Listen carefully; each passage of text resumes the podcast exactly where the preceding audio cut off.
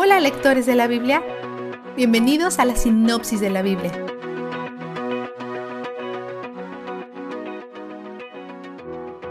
El libro de jueces está lleno de historias sangrientas y malvadas. También requiere que planteemos nuestro entendimiento de la palabra juez.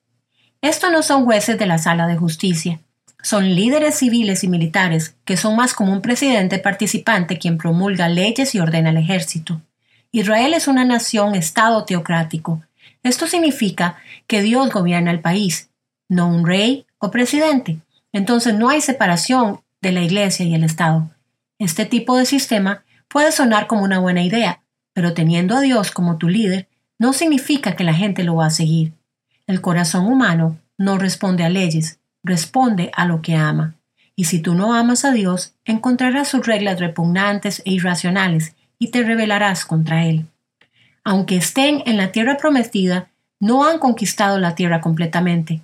Hay grupos de cananeos por todos lados porque fallaron en obedecer el pacto con Dios.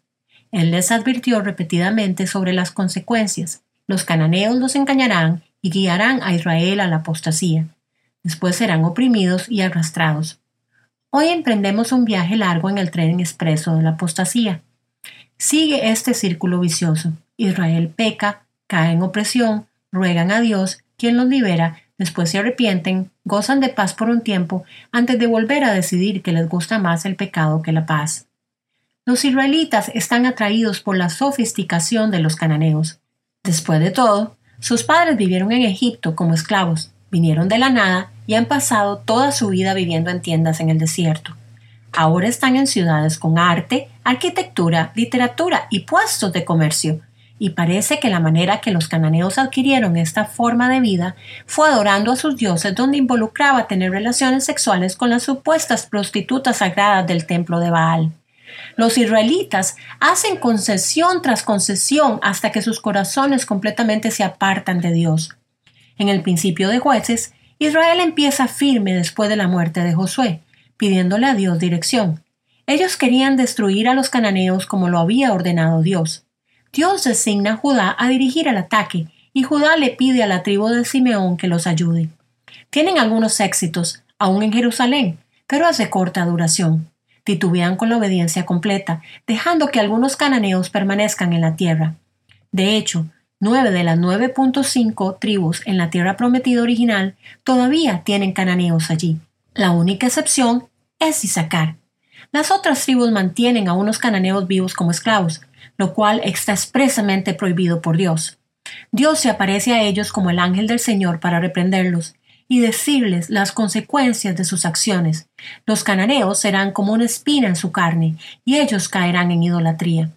Están deshechos, lloran a gritos y le ofrecen sacrificios a Dios, pero su arrepentimiento es de corta duración. La lectura de hoy nos dio dos escenas retrospectivas del libro de Josué la muerte de Josué y la asignación de los manantiales de agua para la hija de Caleb. La escena retrospectiva sobre la muerte de Josué es un recordatorio a un tiempo cuando Israel estaba siguiendo a Dios más de cerca. Pero hasta esa gran generación fallaron como líderes, porque no asignaron nuevos líderes, y tampoco contaron la historia de Dios a la siguiente generación. El pueblo empezó a adorar a los dioses de Baal y Astarte, dioses masculino y femenino de los cananeos. Dios está furioso y trae eso mismo que prometió, disciplina, entregándolos en manos de saqueadores e invasores. Dios levanta jueces dentro de ellos para ayudar a guiarlos, pero ellos rechazan estos líderes y al mismo Yahweh, continuando con su maldad.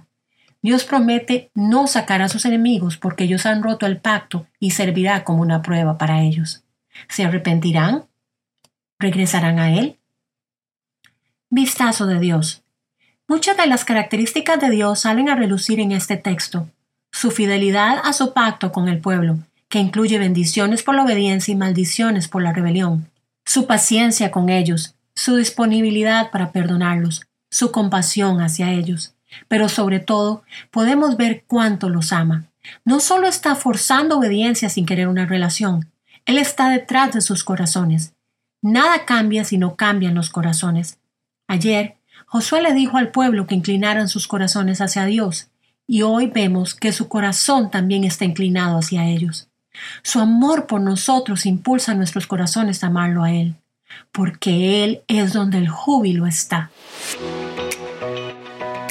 La sinopsis de la Biblia es presentada a ustedes gracias a B-Group, estudios bíblicos y de discipulado que se reúnen en iglesias y hogares alrededor del mundo cada semana.